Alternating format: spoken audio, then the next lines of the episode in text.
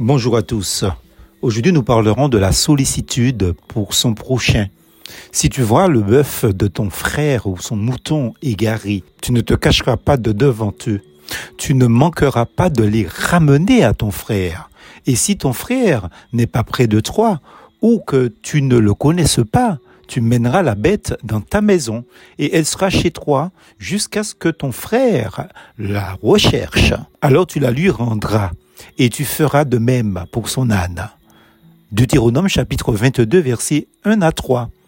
Les versets ci-dessus illustrent la pieuse attention que nous devons avoir pour notre compatriote ou notre prochain.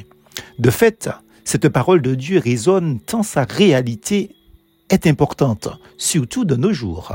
Tu aimeras ton prochain comme toi-même. Lévitique 19, verset 18. Mais notre sollicitude doit être redoublée particulièrement pour notre frère ou notre sœur dans la foi en Jésus-Christ. Le frère ou la sœur pour lequel ou laquelle Christ est mort, dit l'apôtre Paul, 1 Corinthiens 8, verset 11. Si l'un ou l'autre des trois animaux mentionnés s'égare et que quelqu'un le trouve, que doit-il faire?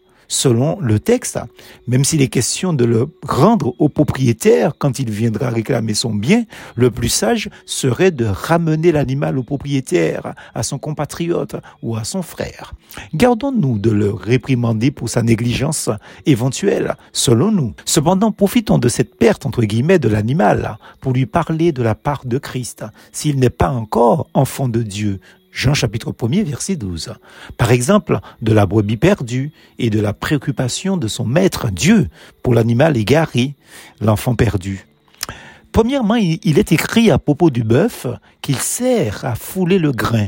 1 Corinthiens chapitre 9, verset 9. S'il s'agit d'un frère dans la foi, spirituellement parlant, ramener son bœuf à son frère signifie l'aider à retrouver la vraie nourriture spirituelle dont il a besoin. Si mon frère n'a plus la possibilité de fouler le grain, il ne peut pas obtenir sa nourriture et il sera bientôt sous-alimenté. Deuxième chose, il est mentionné le mouton. Les Écritures montrent que cet animal servait très souvent de sacrifice. Certes, c'est un bélier qu'Abraham a offert à la place de son fils. Genèse chapitre 22.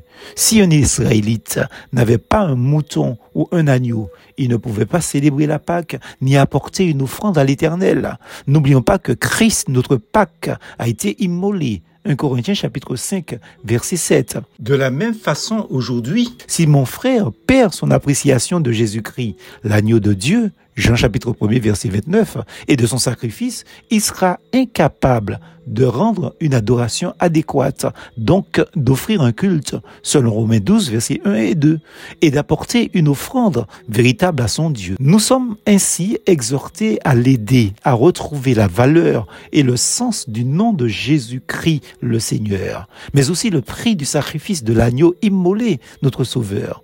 Enfin, il y a l'âne un animal utilisé pour transporter des charges.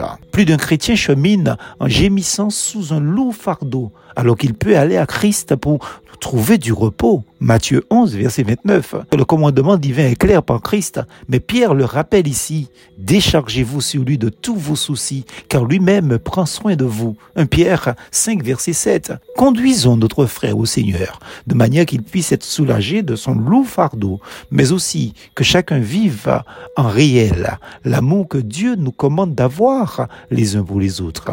Plus force en Jésus.